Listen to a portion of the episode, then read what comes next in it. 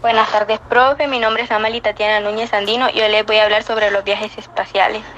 Se les denomina viajes espaciales a aquellas expediciones que abandonan la atmósfera para alcanzar el espacio exterior. Cuando estos viajes son suficientemente largos como para abandonar la órbita de la Tierra y su satélite, la Luna se habla de viajes interplanetarios, mientras que los viajes más allá del sistema solar entran en la categoría de viajes interestelares.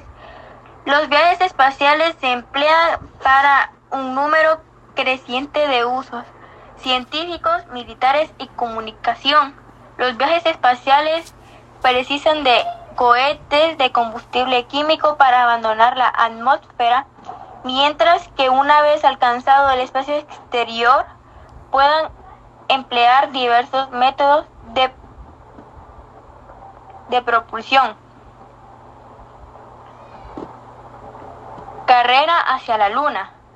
Durante la década de 1960 se produce una extraordinaria competición entre las dos potencias mundiales EU y URSS por ser los primeros en alcanzar la Luna. El primer intento de alcanzar nuestro satélite se realiza el 23 de septiembre de 1958 con el lanzamiento fallido de la soda rusa Luna 1958 después de varios intentos fallidos, más el 2 de enero de 1959 la URSS se alcanza el primer ingenio humano, se alcanza la Luna, si bien la soda no llega a impactar el satélite.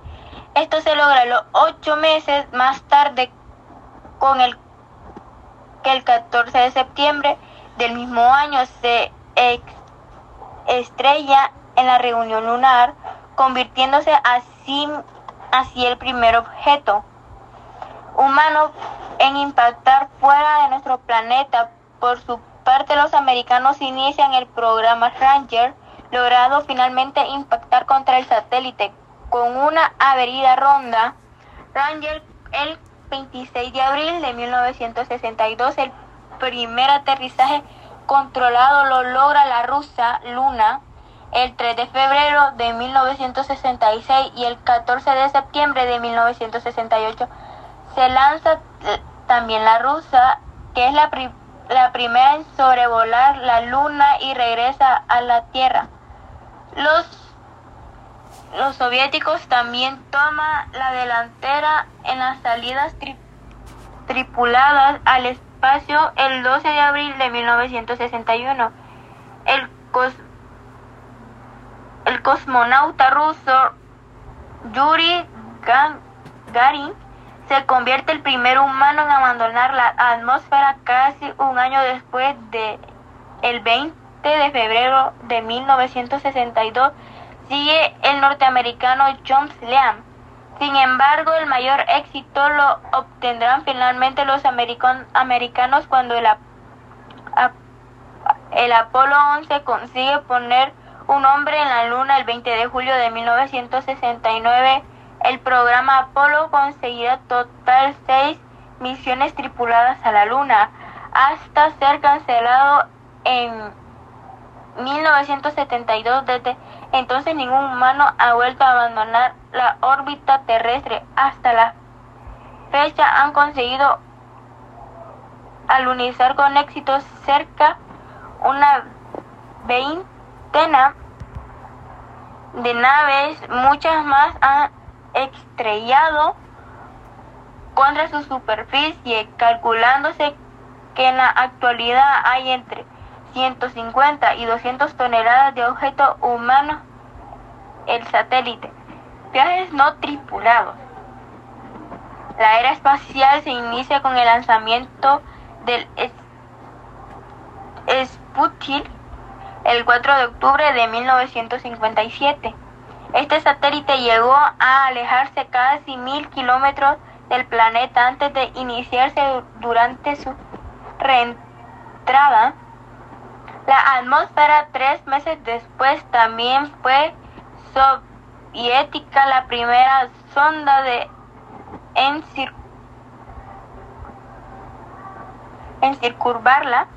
la luna, y la luna y regresa logro conseguido por la Sol lanza el 14 de septiembre de 1968 los seres humanos nunca se han aventurado más allá de nuestro satélite, pero se han enviado numerosas rondas para explorar el, resto del sistema solar. La primera ronda interplanetaria fue la, la soviética Verena, aunque Averida sobrepasó Venus a una distancia estimada de 100 kilómetros. En mayo de 1961, la norteamericana Mariner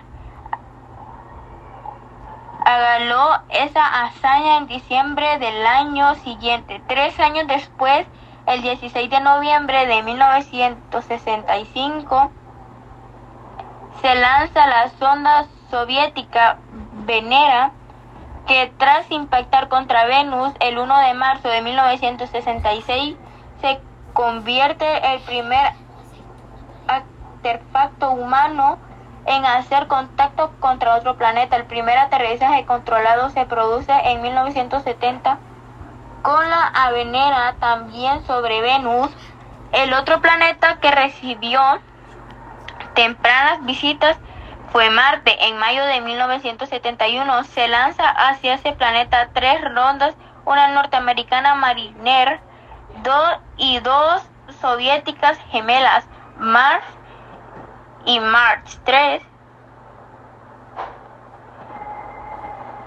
cada una de las tres rondas alcanzará, alcanzará un hito. La Mariner es la primera en orbitar otro planeta. La Mars 2, 2 es la primera en hacer contacto contra Marte al estrellarse sobre su, su superficie en 1972 mientras que la Mars consigue efectuar el primer aterrizaje controlado sobre ese planeta unos días después.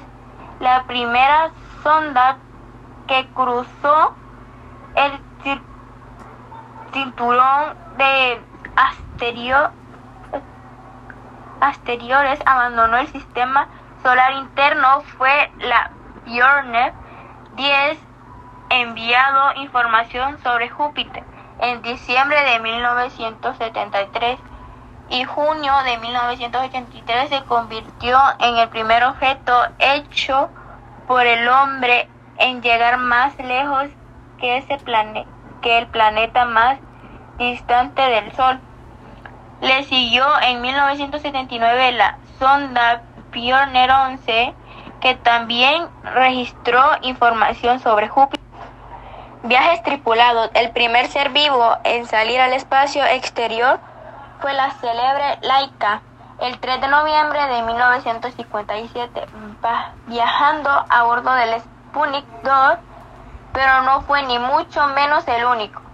Sus viajes científicos e ingenieros experimentaron en numerosas ocasiones con distintos animales ante atreverse a enviar a un ser humano entre las especies lanzadas se encontraban perros, chimpancés, tortugas, insectos, lombrices, plantas y bacterias.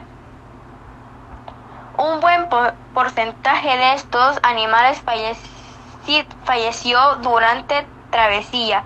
Los viajes espaciales con tripulación humana dieron comienzo el 12 de abril de 1961 con Yuri Gagarin a bordo de Boston 1 soviético en un vuelo de 89 minutos de duración a 300 kilómetros sobre la superficie terrestre. En cambio, el primer sobrevuelo tripulado de la Luna fue norteamericano efectuado por los astronautas Frank Borman y Jim Love y Bill Andrés a bordo del Apolo del Apolo el 24 de diciembre de 1968 logró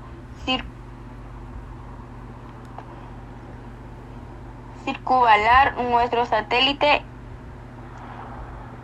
en 10 ocasiones antes de regresar a la Tierra hasta el año 2010. Apenas 500 personas han viajado al espacio, siendo 6 de ellos turistas. En estos viajes han fallecido 21 personas, fallecido 21 personas, 17 estadounidenses y 4, y 4 rusos. Las únicas personas que han pisado otro suelo destino al terrestre de estos pasajeros del, del seis viajes tripulados del programa Apolo, Apolo 11, 12, 14, 15, 16 y 17, realizados en un intervalo de tres años entre 1969 y 1972, ningún humano ha vuelto a abandonar la órbita terrestre desde entonces. Tecnología. Los viajes espaciales constan de tres etapas bien diferenciadas. Una primer fase de lanzamiento hasta que se abandona la atmósfera, una segunda fase del, en el espacio exterior que será propiamente el viaje espacial, una tercera fase de reentrada o aterrizaje en los casos de viaje con retorno a la Tierra o destino final otro cuerpo celeste. Fase de lanzamiento. Es con diferencia la fase más cara del viaje. Todas las naves necesitan de un vector o sistema propulsivo inicia de gran potencia para abandonar la atmósfera. Para ello se recurre a cohetes espaciales de un solo uso, si bien existen algunos modelos principalmente reutilizables como las lanzaderas espaciales o el cohete Falcon 1. Fase espacial. El prohibitivo conste de poner peso en, la, en órbita superior a los 100